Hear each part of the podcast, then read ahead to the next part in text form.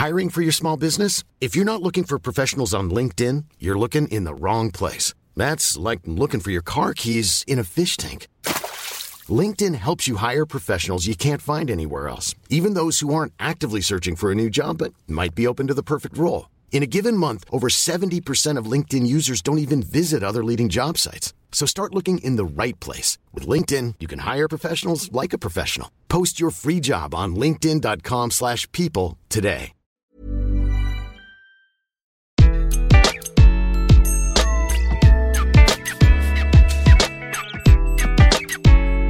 Bonjour, aujourd'hui nous allons apprendre à prendre une décision.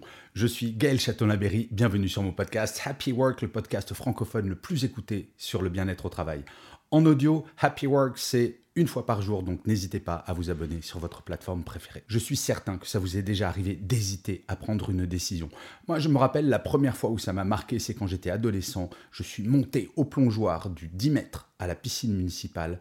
J'ai regardé en bas, je voulais vraiment frimer par rapport à tous mes copains et mes copines. Et puis j'ai eu peur et j'ai fait demi-tour. Et pourtant, cette décision, elle tenait à ça, rien du tout, juste à une petite seconde après laquelle je serai dans l'air. Et une fois que la décision est prise, forcément, on ne peut pas revenir en arrière. C'est le principe d'une décision et c'est pour cela que parfois cela nous fait peur.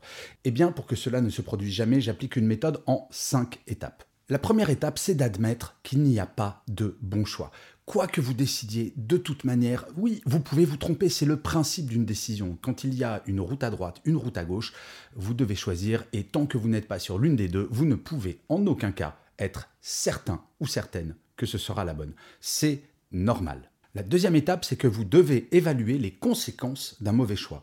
Reprenons l'exemple de la route. Si vous avez une route à droite, une route à gauche, et vous prenez la route à droite, par exemple.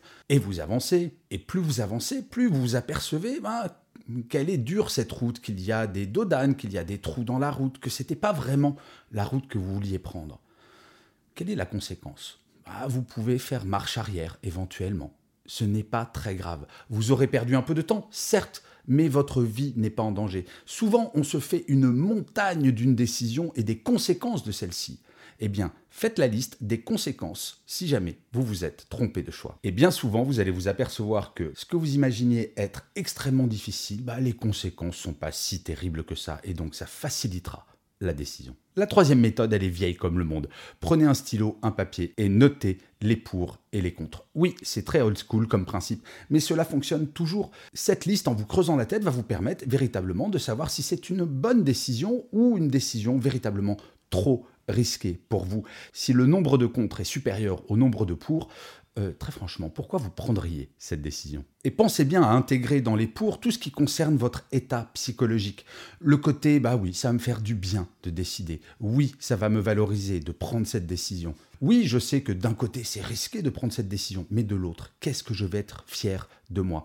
Donc intégrez bien ces éléments dans la colonne des pour. En quatre, il est important d'être honnête avec vous-même. Quand on veut prendre une grosse décision, bien souvent nous allons voir nos amis et on leur demande leur avis.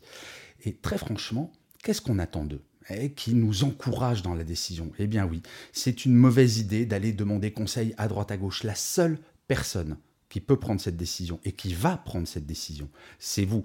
Je ne sais pas si vous avez remarqué, si vous avez déjà pris une grosse décision, bien souvent des gens vont vous dire Oh non, mais t'es complètement fou, t'es complètement folle de prendre cette décision. Oh, mais tu prends des risques dingues.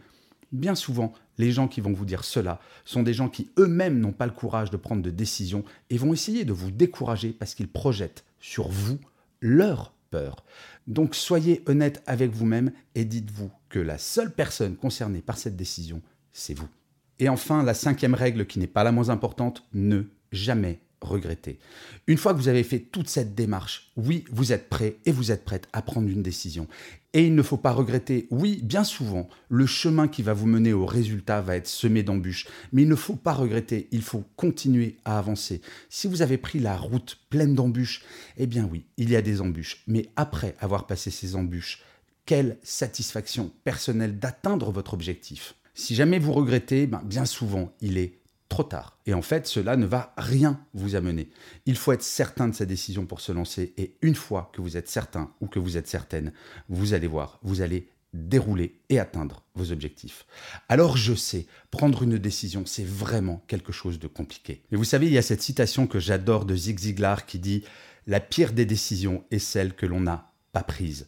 Si vous ne voulez prendre aucun risque, ne prenez jamais de décision, mais très franchement, bah, vous allez faire du surplace, vous n'allez rien créer, vous n'allez rien changer dans vos vies. Les décisions, c'est absolument fondamental. Au début, cela fait un peu peur, mais vous allez voir que si vous appliquez cette mécanique, petit à petit, ça va être de plus en plus facile. Et je finirai comme d'habitude cet épisode en vous lisant l'un des commentaires laissés sur l'une des plateformes d'écoute. Et pour cet épisode, j'ai choisi un commentaire laissé par Mélie2309 qui m'écrit Belle découverte. Après avoir lu le livre Le manager bienveillant 2.0, je suis naturellement tombé sur ce podcast. Très intéressant. Alors si vous me connaissez, vous l'aurez peut-être remarqué, effectivement, entre mes livres, mes podcasts, mes articles, mon site web www.gchatelain.com, j'essaye de faire quelque chose d'extrêmement cohérent. Vous avez des petits formats, si jamais vous êtes pressé, et des formats un petit peu plus longs, par exemple des livres ou ces podcasts, ou les conférences même que vous pouvez trouver sur YouTube, dans lesquelles j'approfondis un sujet. Il y en a pour tous les plannings, donc n'hésitez pas à farfouiller et vous allez voir, quel que soit le sujet que vous voulez aborder, généralement, je l'ai abordé. Je vous remercie mille fois d'avoir écouté cet épisode de Happy Work ou de l'avoir regardé si vous êtes sur YouTube.